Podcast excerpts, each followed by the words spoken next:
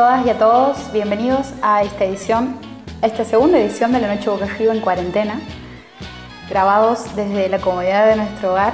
Mi nombre es Pablo Rivero y estoy con Nico Adet Archer. Buenas noches, Nico. Buenas noches, Paula. Eh, ha, funcionado bastante bien, me parece, la, primera prueba piloto que hemos hecho, incluso con corte de luz incluido. Eh, así que creo que podemos seguir por aquí hasta que, hasta que termine la cuarentena en algún momento. Sí, y hemos descubierto además que la cantidad de escuchas ha explotado en este mes. Sí, sí, estaba viendo eh, que en general con los podcasts, con la escucha de podcasts, ha habido como un crecimiento bastante importante. Eh, y, nosotros estábamos viendo, hay algunos números de cómo habíamos crecido con, con las escuchas, así que me parece que tenemos que bueno, seguir sosteniendo por lo menos lo que podamos aquí para que nos escuchen un poco más. Sí, hablo con vos y al lado de la computadora tengo un desinfectante en aerosol de un lado y del otro un alcohol en gel y atrás tengo el barbijo que he dejado en la mesa cuando he vuelto a trabajar. O sea, esto, eh, esto podría ser una foto postal de una época, de un momento histórico. ¿Es un barbijo descartable o es de esos barbijos que se lavan y se reutilizan? Creo que es un barbijo que se reutiliza, pero no estoy segura, porque es un barbijo muy grueso es un barbijo que tiene una como chapita de, como de metal en la parte donde va la nariz como para que vos lo ajustes. No. Es muy pro. Para que no se te empañen los, lentes, sobre todo. Claro. Pero no ha sido una elección, sino que un día cuando, creo que es el tercer o cuarto día desde que se había decretado el uso obligatorio de barbijo, salgo para ir a trabajar y estaba atrasada, debería haber, eh, estado una hora antes de mi trabajo, entonces salido apuradísima y después del cuarto cuadro me doy cuenta que había salido sin el barbijo. Me doy cuenta porque cruzo una señora de frente con un barbijo súper colorido y verle a ella me he hecho dar cuenta que no tenía el mío. Y lo primero que hago es preguntarle a unas personas que andaban por ahí dónde puede conseguir un barbijo y me señalan una, como una especie de forrajería, una cosa sin nada que ver. Entro y me dice el tipo, sí, sí vendemos barbijos, pero no son barbijos comunes. Y me lo muestra. Y le digo, sí, no importa, me lo llevo. No son barbijos comunes, me vuelve a repetir, y era porque estaba 250 mangos. Por el precio, claro. me, llama la atención, eh, eh, hablando de la época de, ver un montón de, gente personalizando sus barbijos. He visto barbijos de papo, de ACDC. Eh, gente que ha cortado su pantalón Adidas y se ha hecho como un barbijo Adidas. Tiene las, tres rayitas aquí al, costado y es como un, No sé, si me preguntaba en enero cuál iba a ser la, tendencia de moda en, en abril, no, nunca te iba a decir un barbijo. Nos tenemos que hacer uno de la noche boca arriba por lo menos. La verdad que sí. Bueno, hemos estado viendo varias cosas. Eh, sí. No, no sé si varias cosas, pero en estos días no hay, hay como un exceso de tiempo libre que uno trata como de ocupar en, en, esto, en estas revisiones, en tratar de encontrar algo para ver. Eh, he estado ayer, eh, he estado viendo una película que la, suelen pasar mucho, la pasaban mucho antes en la tele, que si uno hacía zapping seguro la, agarraba. Eh, y después han dejado como de, de darle mucha bola. Una, película que me ha hecho acordar un poco eh, un usuario de, Twitter de, la existencia de la película cuando la, ha nombrado diciendo que le parecía que era una película eh, infravalorada, que no se le había tenido muy en cuenta. Eh, es una película que se llama One Hour Photo, o en español Retrato de una Obsesión, así le han puesto, y que tiene como protagonista Robin Williams. Eh, es muy reconocida la, imagen de él que está con el pelo rubio, eh, con, una corbata, con un chalequito de, empleado, como una cadena de onda Walmart, más o menos. Y es la película como más eh, perversa, me parece, de, Robin Williams en cuanto al personaje que le toca que le toca encarnar, porque él es un empleado de este supermercado que se parece a Walmart eh, y dentro del supermercado hay un laboratorio fotográfico. Él es, el, como el encargado del laboratorio fotográfico, que hoy ya prácticamente no existen, pero que en ese momento, en el 2002, eh, todavía estaban ahí como presentes. Y él es el que se encarga de revelar las, las fotos y entregarle, ahí dialogar con los clientes. durante toda la película hay como una reflexión acerca de la fotografía como una forma de capturar el tiempo y, todas las formas y todas las interacciones que hay eh, entre nosotros, en, lo humano, digamos, en, la vida real a través de eh, lo que es este objeto que es la, fotografía. Eso es lo que más me gusta de la película. Eh, tiene como la, trama principal que no es muy compleja, es una cosa bastante simple de... no sé si, si, si spoilearlo o no, no la voy a spoilear, pero eh, es algo como muy simple que, se resuelve también de una forma eh, por fuera de lo que uno pensaría que podría llegar a pasar, pero todas las reflexiones y todos los pensamientos y todas las cosas que, atraviesan el personaje de Robin Williams son lo, más interesante de la película porque es un tipo que no tiene familia, que está prácticamente solo cuando llega a su departamento, no tiene nadie con quien hablar, no tiene interacción con, con otras personas, pero lo que le gusta a él es bueno, ir a su laburo y aparte eh, a través de esas fotografías conocer la vida de esas otras personas que van y revelan esos rollos. Y hay como una obsesión de él con una familia muy puntual que va de forma muy seguida a revelar sus fotografías. Entonces hay como, un, eh, como, que esa obsesión se va como oscureciendo cada vez más eh, al punto de que, bueno, él, no sé, tiene como empapelado en su casa todas las fotos que ha revelado de esa familia. O sea, como, como el, ideal de familia feliz para él es lo que ve en la fotografía de esa familia que va a, revelar esos rollos a su laboratorio. Entonces como que hay una cosa ahí medio, medio extraña y medio también de, esa, ausencia de familia que él ha tenido durante su vida y que se va desarrollando también a medida que transcurre la, película. Y es una película que, que creo que viéndola con el pasar del, tiempo, digo, en un momento que la había visto todavía existían algunas cámaras analógicas, todavía se iban a revelar los rollos y todo, y verla ahora con, esta cosa de, la digitalización absoluta de, todo, eh, me ponía a pensar de, vos antes para sacar una foto tenías un rollo que te permitía sacar 36 fotos, ponele 24, 36 fotos. Y era como que vos te fijabas muy bien a qué le ibas a sacar foto, digamos, era como que no, no, no.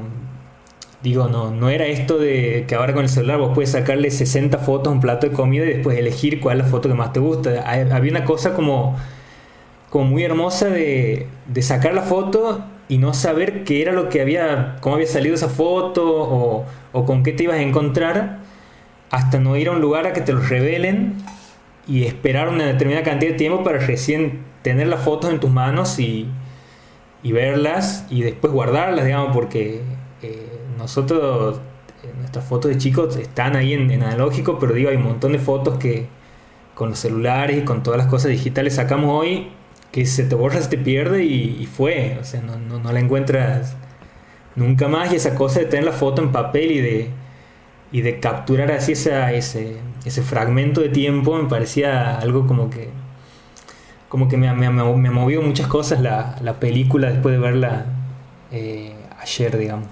Hay me he hecho acordar un libro de, de Susan Sontag que escribe sobre la fotografía y ella habla de esto de la, del efecto del tiempo en la fotografía. Y me acuerdo algo así como que decía algo así como que la, la fotografía eh, era como un testigo de lo despiadado del tiempo. Sí, bueno, eh, la película justamente como que tiene mucha esa reflexión de él sobre, sobre ese paso del tiempo y de la necesidad de poder capturarlo a través de la fotografía. Eh, y valga la, redundancia, la película tiene una fotografía que es hermosa, que está creada. Eh, el, tipo que está detrás de esta película, que me he puesto a, verlo y me llamó la atención la, particularidad de él, porque se llama Mark Romanek, es un director que hoy tiene 60 años, pero que no es reconocido tanto por sus películas, sino por eh, ser uno de los eh, directores más reconocidos en la, en la filmación de videoclips. Y si me pongo a nombrar eh, videoclips que ha, que dirigido, bueno, tiene artistas como David Bowie, aparece, aparece Lenny Kravitz, Are You Gonna Go My Way, ha dirigido. También ha dirigido el video más caro de la historia, el videoclip, que es el de Michael Jackson y Janet Jackson, Scream. Él lo ha dirigido. Ha dirigido también Can't Stop de los Red Hot Chili Peppers, Faint de Linkin Park, 99 eh, Problems de Jay-Z, Can't Stop the Feeling de Justin Timberlake, Shake It Off de Taylor Swift. Y así puedo seguir con la lista de videos icónicos que vos te acuerdas que tengas en tu cabeza. Seguro es toda la mano de él dirigiéndolo porque el, tipo es como... Eh, es el tipo que vos vas a ir a buscar si quieres dirigir un videoclip, si quieres viralizarlo, digamos. Así que eh, me parece que para, para, revisión y para poder apreciarla de otra forma la película, si ya la han visto, eh, verla de nuevo estaría, estaría bueno como para, para encontrar ese repaso y, ver qué tanto ha envejecido la película con el pasar del tiempo. Y si no la han visto, es una buena película para, para poder apreciar esto, la, no solamente lo lo que hay a nivel guion, sino también a nivel visual. Es una película que es hermosa, cómo juega con los colores, cómo juega con las luces, con la oscuridad. Eh, ahí la pueden encontrar. No, no está en ninguna plataforma, pero si, si se mete en el, en el mundo ilegal de los torrents la encuentra. Mi gato está... Sí, lo, parece que quiere hablar también, parece que le ha visto algo. Sí, pasa algo cuando hago el podcast que es que paso mucho más tiempo de lo normal en el living, cosa que no hago demasiado porque las sillas que tengo en el living son muy incómodas, entonces no puedo estar sentada mucho tiempo aquí, paso más tiempo en la habitación. Entonces cuando vengo al living, él me sigue y no, no sabe qué hacer, o sea, es como un territorio que él tampoco ha habitado demasiado y me, me, busca todo el tiempo, quiere jugar conmigo, como no sé qué hacer, dame bola. Se siente, se, se encuentra solo dentro de la casa. Sí, se encuentra solo, así es. Ajá, así es. Le mandamos un saludo a, a, Juan Ramos. Que ojalá que escuche este podcast también. Ojalá. Ojalá. Eh, ¿Vos has estado viendo una serie? Sí, he estado viendo Afterlife, una serie cortita, tiene dos temporadas, cada temporada tiene seis capítulos. Es una serie de comedia barra drama, que está, es una serie del Reino Unido, está protagonizada por un comediante, un comediante en la vida real que actúa, actúa dirige y, y es el guionista de la serie, que es Ricky Gervais, que es conocido en el Reino Unido por haber sido el protagonista de The Office. La versión original de The Office. Claro. Y bueno, Afterlife es una serie que trata sobre el duelo de un tipo, de Tony, que es el protagonista, que trabaja en un, en un diario, es periodista en un diario, en un pueblito muy chico, en donde la serie empieza con Pepperoni no, le gusta tanto esta serie. Es muy bueno que, intervenga Pepperoni cuando estoy grabando. El tira data también. La serie empieza con un video de la mujer de él, en donde se la ve al principio, eh, apenas uno la ve, se da cuenta que tiene cáncer porque tiene un pañuelo en la cabeza y el video lo graba desde la habitación de un, de un hospital. En los primeros minutos, bueno, el mensaje un poco como que te golpea porque es una mujer que le dice, bueno, eh, esto es lo que vas a hacer cuando ya no esté, digamos. Y pareciera ser que tiene como un tinte melodramático al principio, pero cuando empieza a mostrarse eh, las características del protagonista te das cuenta que no, que maneja muchísimo sarcasmo, es un tipo de humor que me ha hecho acordar mucho a otra serie que es australiana, que es Please Like Me, que también maneja un registro así entre lo sarcástico, lo nihilista, así en un punto de cuál es el sentido de todos, todos son una mierda, todos nos vamos a morir, y también el absurdo, así de giros o situaciones que no tienen como mucha mucho sentido, pero que son, generan, a mí me causaban mucha gracia. Bueno, él trabaja en un diario que no me acuerdo ahora el nombre, pero es como ponerle la gaceta de eh, Albuquerque, por decirte, por hablar de otra serie que también estamos, estoy viendo que es Better Call Saul. Un pueblo así muy muy chico y él es como el cazador de historias eh, de color, lo que se llaman las historias de color, que son los personajes pintorescos que tienen, no sé, el, el artista del pueblo, la persona que ha descubierto en la pared una mancha que tenía la cara de Jared Leto, no sé. Y él tiene que hacer ese trabajo mientras está, imagínate, atravesando un duelo. Entonces, de por sí, el lugar y la, la posición que él ocupa es un poco ahí como desencajada. Algo que, la primera cosa que destaco de la serie son los chistes. Los chistes son buenísimos y se nota que está... Eh, no, nunca no he visto un stand-up de él, pero sé que es muy, muy conocido pero se nota que está, que, hay que, que, está a la mano de un, de un comediante y de un humorista que sabe manejar el humor. Y que lo tienen todos los personajes, y este es como un punto flojo y fuerte de la serie. Flojo en cuanto a eh, que casi todos los personajes terminan siendo un poco parecidos a él, no en la personalidad, sino en el registro de cómo hablan. Todos hacen chistes oscuros o sarcásticos en algún momento y ahí se nota, digamos, que es el mismo guionista y que un poco pareciera un monólogo con diferentes representaciones de acuerdo a lo que les toca hacer. Por ejemplo, hay un momento en donde, bueno, él tiene un padre que está en un asilo de ancianos y lo va a visitar cada tanto y el padre está, eh, manejando un nivel de senilidad importante que no lo reconoce ni nada por el estilo, pero él va religiosamente todos los días a verlo y el padre siempre le tira cosas delirantes, o sea, tiene Alzheimer y, y él está en, un, está en un momento en donde no se banca absolutamente nadie, que él había intentado incluso matarse, pero la perra que tiene, que es una... ay, la perra merece un una mención aparte. Tiene una perra que es como un, un ovejero belga, me parece.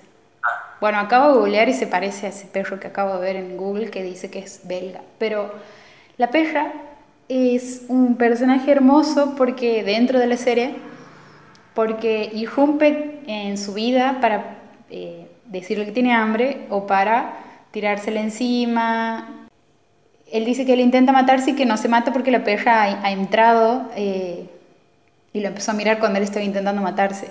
Y es una situación que se repite. Hay otro capítulo en donde él literalmente está en la bañera con una gilet y entra el perro, lo mira y hace la carita para el costado como hacen los perros. Y eso, eso que puede parecer súper dark, eh, tiene ese, ese, ese, giro, como no me mato porque mi perro tiene hambre una cosa medio absurda, pero que hace que lo que puede ser muy pesado y muy de no puedo parar de llorar viendo esta serie, tenga un giro y una liviandad que lo, maneja con un equilibrio que me parece muy bueno y algo que me ha pasado viendo la primera temporada es que me he reído tanto como he llorado con la serie. ¿Cuánto dura la primera temporada? ¿Cuántos capítulos? Seis capítulos de media hora cada uno a mí me ha costado entrarle a la serie o, no le he prestado la suficiente atención. No he pasado el primer capítulo eh, y no sabía si había algo más eh, que me puede interesar más allá de eso. De que, eh, no sé, había escuchado un comentario incluso de Martín Garabal, de que decía que la serie arrancaba de esa forma y lo que a él no le parecía flojo de la serie era que no daba más, nada más que eso, digamos, era como que siempre se mantenía con ese mismo recurso, eh, como que la sentía repetitiva en alguna forma, pero... A mí me parecería repetitiva si los capítulos durasen una hora y si la serie tuviese 10 capítulos en la primera temporada, pero te estoy hablando de que la primera temporada en total dura 3 horas. Claro. Si bien el primer capítulo es aburrido, a mí me ha pasado lo mismo, yo he visto todo el principio del capítulo y en los últimos 10 minutos me he dormido y no lo he vuelto a ver hasta que eh, creo que... Ah, hasta que hace poco he hecho una encuesta en mis historias sobre series y una amiga, eh, no la que me recomendó esta serie, que es la Vicky, a la que le mando un saludo porque me ha dicho que va a escuchar este podcast y si no lo hace probablemente la saque de mi grupo Mejores Amigas. Ah. Otra amiga me ha comentado diciendo eh, y por favor, mira Afterlife. Eh, y, me ha hecho un comentario algo así como: eh, necesito que todos la vean, una cosa así. Y he dicho, no le he dado una oportunidad a esta serie, vamos a ver el capítulo 2. Y bueno, nada, terminó el primer capítulo y ese día en, en esa sentada me he visto toda la primera temporada y ahora recién estaba viendo el primero de la segunda. O sea que vale la pena por lo menos darle otra oportunidad. Sí, a mí me parece que al margen de la, o sea, más allá de si no hay que pedirle cosas que esta serie no, no pretende, porque la historia es bastante simple, pero tiene mensajes y cosas que me parecen que pueden sonar muy edulcorados, muy como, ¿acaso vos, un comediante con un humor oscuro, me está diciendo que tengo que finalmente creer en la vida y darle una oportunidad a los buenos? Y sí, porque maneja los dos extremos. Por un lado, la pérdida total de esperanza y de sentido, y por otro lado, la idea de que esto es lo más importante que tenemos. Lo hace en dos momentos y lo hace bien, digamos. No es que de un momento para otro él dice, ah, bueno, qué bueno, voy a empezar a ayudar a la gente que me rodea, eh, la vida tiene sentido. No, hay una lucha ahí que tiene una evolución el personaje, hasta incluso llega a ser molesto porque sabotea absolutamente todas las personas que intentan ayudarlo y hay un momento en que dices, bueno, dale, o sea, pero después se reivindica el personaje. Les recomiendo. Voy a, bueno, voy a verla, me parece, en algún momento. En algún momento en estos días, porque quería empezar Mad Men. ¡Vamos! Así que me han convencido. Sí. Pero no sé, eh, me acordado que la sacan en Netflix mañana, así que me tengo que buscarla por, por otro lado. Igual he estado viendo otra cosa también. Cuéntame más. He estado viendo en Netflix un, un documental, una, una, serie documental de siete capítulos que se llama Tiger King, que no sé si la... Sí, necesito hacerte un comentario sobre eso antes de que empieces. Ajá.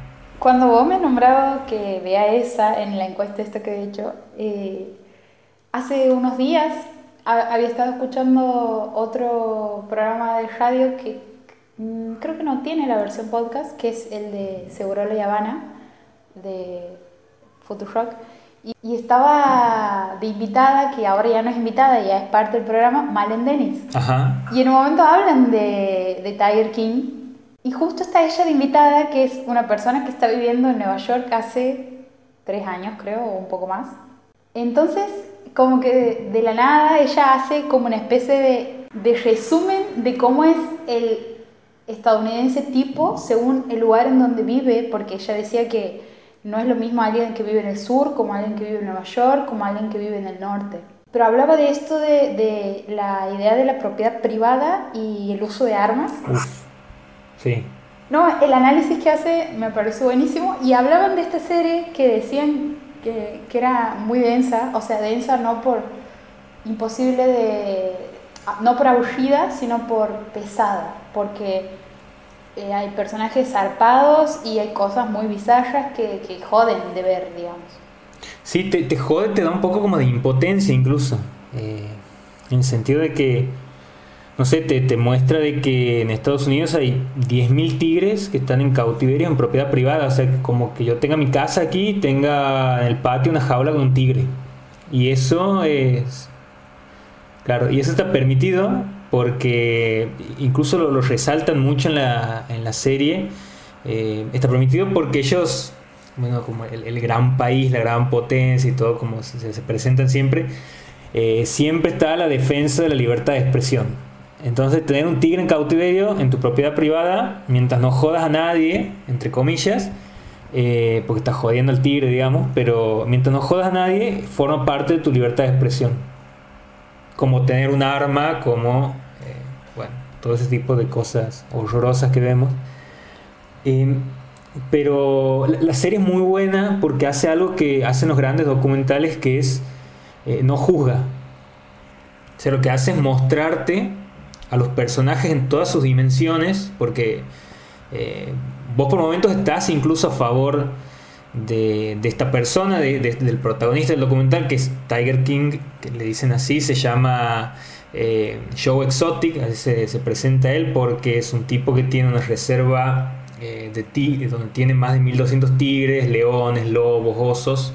eh, también actúa como mago, y es un tipo que vos lo ves y es el, el, estereotipo norteamericano llevado a la, hipérbole más extrema que encuentres, porque el tipo tiene un, corte de los 80, eh, usa esas camisas así bien de, esa onda eh, de, campesino norteamericano, tiene un revólver en la cintura, brillos, flecos, banderas norteamericanas, guantes, botas, eh, empapelada la casa con pieles de, animales, eh, la foto con el tigre, el, narcisismo, el ego. Eh, el tipo es, es, el estereotipo del norteamericano llevado a su, a su máxima expresión.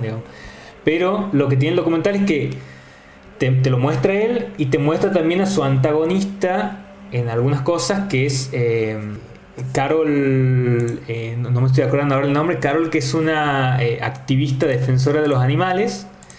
te muestra el conflicto inicial entre ellos en el primer capítulo, donde él tiene esa reserva y ella quiere que los tigres sean liberados y que vayan a un lugar mejor. Pero a medida que transcurren los capítulos, vos vas viendo también la oscuridad de, Carol, de esta, de esta mujer, que al fin y al cabo termina teniendo como una personalidad muy similar a la de él, pero em, como justificando sus acciones hacia el otro lado. Digamos, nosotros queremos tener los tigres aquí en nuestra reserva porque aquí los cuidamos, pero vos ves que hay ciertos cuidados que no están eh, muy afinados, que también hay una parte de verdad en lo que dice Joe Exotic en cuanto a, que él los tenía dentro de todo bien a los tigres dentro de ese cautiverio que tenían, que había eh, un fin inicial que él había tenido en, la apertura de la reserva que después se ha ido como desdibujando un poco, pero las intenciones de él no eran malas, después se, ha ido como se lo ha ido comiendo el personaje eh, y el documental te empieza a mostrar eh, todas las capas y todos los niveles de, distintos personajes que intervienen ahí en el cuidado de la reserva, entre los defensores de los animales, los abogados, y empiezan a aparecer eh, como conflictos que van como, como en paralelo a ese conflicto principal que es el tigre en cautiverio. Y hay desde sicarios hasta narcos, hasta bizarreadas de un reality show que él filma para, difundir todo lo que hace, eh, conflictos judiciales, infidelidades, sectas, eh, hay como un deslizamiento ahí de trata de personas. Bueno, y, a mí me parece que, lo mejor del documental es eso, de, cómo te muestra a estas personas sin necesidad de, de juzgarlas, sino mostrándote todas sus dimensiones y también el exceso de material que tiene el documental. Porque es un documental que mm, ha comenzado a grabarse en el 2000, hay, imágenes del 2013, 2016, y vos ves también en las entrevistas cómo van cambiando los personajes en la medida que, va pasando el tiempo, eh, y cómo todo ese, todos esos años te permiten ver eh, no solamente el inicio del conflicto, el desarrollo, sino también en qué, en qué terminan esos personajes, porque incluso hay un capítulo de más que es una entrevista de hace unos días, eh, donde hablan con los personajes, las personas reales del documental, en tiempo de cuarentena. Digo, ¿qué ha pasado después de toda esa historia? Ahora que están en cuarentena, ahora que eh, bueno, se ha, dado a conocer el documental, cómo lo han recibido, eh, y hay hasta una intención con todo ese material que han juntado de hacer una segunda temporada que yo no sé si es necesaria, porque la historia tiene todo lo falopa que necesito eh, en esos primeros siete capítulos, pero tampoco me parecería, igual lo vería, digamos, porque es como algo que digo, bueno, dame más, porque si me vas a seguir corriendo el horizonte de lo bizarro en cada capítulo, quiero saber cómo sigue esto, digamos. De una. A mí me ha parecido recomendados y le he puesto ahí como para ver después. Eh, me ha dado un poco de miedo, me genera un rechazo. Me perturba el aura, Sí, sí, sí, sobre todo hay, hay algunas cosas en cuanto... me perturba el aura. Hay algunas cosas en cuanto al maltrato animal, el uso de armas e incluso cuestiones de violencia de género que aparecen ahí, eh, que, te, te, horrorizan dentro de la historia, pero por cómo está abordado el documental, eh, no, no, no, pasan desapercibidas, digamos, porque podría haber sido algún documental que se cae de risa y que dentro de la bizarreada eso parezca como algo eh, que copado, pero sí te, sí te impacta de alguna forma y está bien pensado el documental para que esos momentos eh, no pasen así nomás, no sea algo como que hay que omitir. Y en el cierre del documental queda claro cuál es el mensaje general que quería dar esta, este, este director. Así que eh, sí, es, eh, eh, te impresiona, te genera como ese rechazo, pero viéndolo te, te, mueve un montón de cosas internas sobre, bueno, qué estamos haciendo con estos tipos que tienen una libertad absoluta para hacer lo que quieran. Y no sé, tipos como Joaquín Phoenix ahora han salido a decir que hay que sacar una ley que proteja a los, felinos. Personalidades como Jared Leto también han salido a hablar. Sia dice que ha hecho una canción que se ha inspirado en el documental. No la he escuchado, pero ha, movido mucho el, terreno para, empezar a conversar sobre el tema, que me parece que es lo, lo, que mejor hace el documental. Anotado, entonces va a parar a mi cola de reproducción cuando termine Afterlife. Tengo una cita para leer que recién cuando preparaba lo que iba a compartir en este podcast, digo, no puede ser que Leila Guerrero y el libro Zona de Obras haya compartido un fragmento tan pequeño. Para la gente que no ve lo que está sucediendo en este momento, Nico ahora la tiene a su gatita que mide, no sé, 30 centímetros en su, en su cuello. Es, chiquita por eso. Es Después podemos hacer un podcast donde hablamos únicamente de la experiencia de vivir con gatitos. Sí, y ¿sabes qué? Estoy leyendo un libro sobre gatos, así que tengo... Sí. Tengo un montón de datos random que no sé qué hacer con eso y necesito volcarlos en algún lado. Ok. Te voy a leer un fragmento que está señalado por vos con resaltador, porque si hablamos de personas que profanan libros, en realidad que rompen la solemnidad de un libro en un, en un buen sentido, sos vos, bueno, empiezo, dice. Hay un mundo de información en una caja de zapatos, sepultado en el fondo de un armario en la que una niña de 15 años llamada Natalia guarda las fotos de cuando era varón y se llamaba Marcos. Hay un universo pavoroso en el espumarajo de cartón con fotos resecas que una mujer presenta como su álbum de casamiento. Hay una historia agazapada en el dormitorio del pastor evangelista que guarda una colección de zapatos digna de Imelda Marcos. La forma en que la gente da órdenes, pregunta un precio, llena un carro de supermercado, atiende el teléfono, elige su ropa, conduce, hace su trabajo y dispone las cosas en su casa, dice de la gente mucho más de lo que la gente está dispuesta a decir de sí. Yo grabo, pero también lleno libretas con frases que reseñan olores, cosas que se ven en los jardines, cantidad de teléfonos y sillas, cuadros que hay, fotos que no, televisores, formas de los muebles. Aunque muchas de esas cosas jamás llegarán a formar parte de una versión definitiva, un perfil es como un iceberg. Lo de arriba flota gracias a lo que permanece sumergido. Hay que haber mirado mucho para escribir tres líneas que lo digan todo, la confianza de un lector es un acto de fe que se conquista, no pidiendo un milagro a San Benito, sino con una voz segura en la que cada palabra visible está sostenida por invisibles diez mil. Hay muchas cosas que pueden matar un perfil, pero su peor ponzoña es el lugar común. Cualquier historia sucumbe si se la salpica con polvos como la superación humana, el ejemplo de vida o la tragedia inmarcesible. Decir eso es fácil. Más difícil es entender qué lugar común anida también en nuestros corazones bien pensantes, políticamente correctos. Esto a mí me parece una declaración de principios que se puede aplicar al momento de contar cualquier historia, no solamente en escrita, sino ahora en un podcast hablada o en, a la hora de escribir un guion. Y vos, ¿por qué me acuerdo de esto? Porque vos recién cuando hablabas de Tiger King decías decías que te parecía que la manera en que estaba contado era bastante...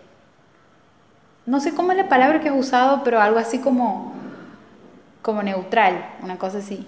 Como desprejuiciada sería. Sí, eh, devuélveme ese libro.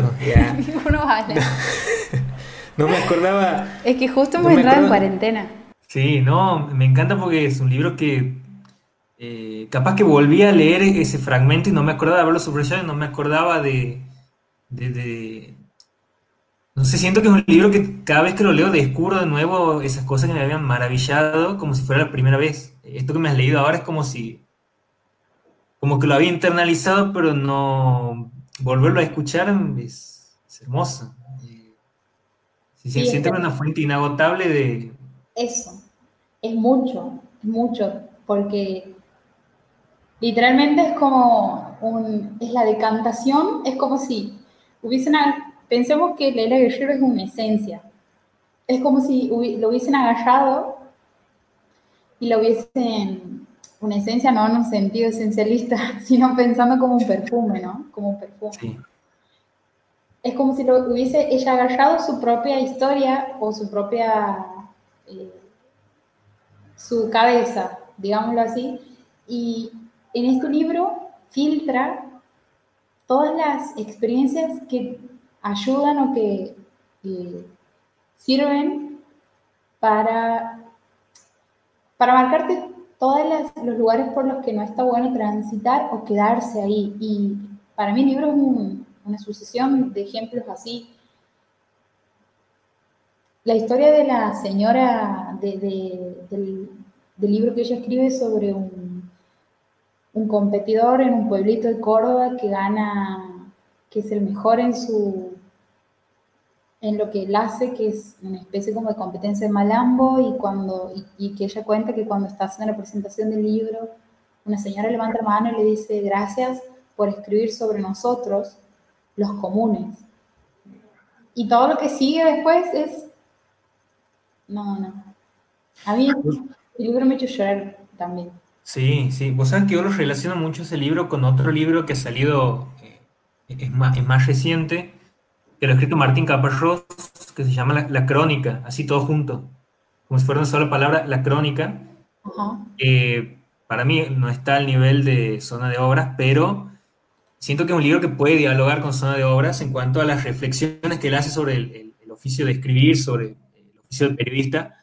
Y y él entre, entre las crónicas más destacadas de él va metiendo ese tipo de reflexiones sobre, eh, no sé, qué es lo que quiere el, lector. Él habla de, escribir en contra de, ese supuesta ese supuesto deseo del lector, porque has visto cuando te dicen que cuáles son las notas más leídas de un portal web, y aparece, eh, no sé, el, tío del marido de Pampita tiene coronavirus. Y, y te dicen, bueno, eso es lo que quiere la gente. Y él dice, no, eh, hay que escribir también en, contra de ese supuesto de lo que quiere la gente, porque en la medida que vos puedas producir un periodismo de calidad, eh, también va a ser leído y va a ser aceptado en la misma medida, porque las buenas historias siguen generando interés. Entonces, a partir de todas esas reflexiones, yo he sentido que como que se conectaban los libros y, me parece que es una buena lectura complementaria para zona de obras para seguir como, si uno no quiere salir de ese mundo, meterse ahí en la crónica de Caparrós también ayuda a seguir buceando por ahí. Sí, cada vez estoy más convencida de que cuando se rompe con algo, sea algo mínimo, no importa, eh, y cuando hay algo genuino eh, en el sentido de la fuerza que tiene, digamos, de algo que está bien parado, no, no hay manera que no, en algún momento tenga, hable por sí solo, digamos. Eso pensaba ayer cuando lo escuchaba a y a Paco Amoroso, porque Primero, cuando escuché la, música de ellos no entendía muy bien qué es lo que hacían. Después eh, veo una o dos entrevistas porque muy lejos de decir, no, bueno, la generación esta está en cualquiera, digo, no, aquí hay algo que definitivamente no estoy entendiendo y que soy yo la persona que me está entendiendo, no ellos los que nos están haciendo entender, digamos. Y he, visto un par de entrevistas, he vuelto a escuchar su música y de golpe empecé a entrar en el universo de, que manejan ellos dos, que, en el que en un momento ellos dicen, a nosotros lo que nos interesa o lo que queremos hacer son buenas canciones. Y la verdad que lo hacen, hacen excelentes canciones. Y, mira que no soy fanática del trap, ni mucho menos. Pero noto que ahí hay algo,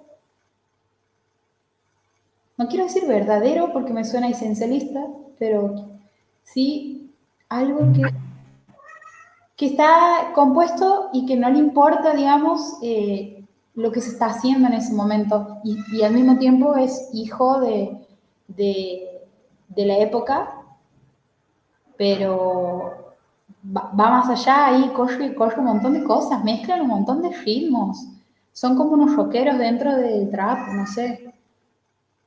Sí, sí, sí, sí, se, nota mucho las influencias que tienen de, de, otros lugares y cómo los llevan también al, trap. Capaz que por eso a mí también me gusta, por encima de ese trap más puro que puede haber, eh, la fusión que ellos hacen de, de estilos es por ahí te, mete en ese mundo, eh, aunque no te interese el trap, capaz. Sí, totalmente. Es como lo, conocido.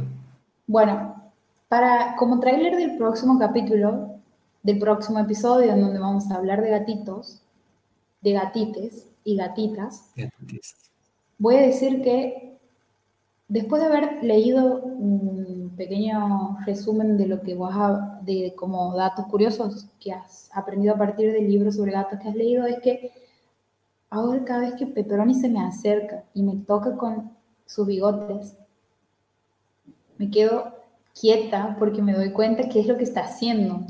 Entonces, nada, no vamos a decir nada más. Esto va a quedar para el próximo podcast, si te parece bien. Sí, si quieren saber datos curiosos de gatitos, gatites, vamos a hablar en el próximo podcast porque es un libro eh, escrito por un investigador que durante años ha investigado el comportamiento de gatos. Así que... Amo, amo esto. Voy a intentar estar a la altura de las cosas que tengo para decir sobre mi vida con este gato. Bueno, Nicolás. Bueno. Esto ha sido todo por hoy. Nos despedimos hasta la próxima. Así es. Chao. Chao.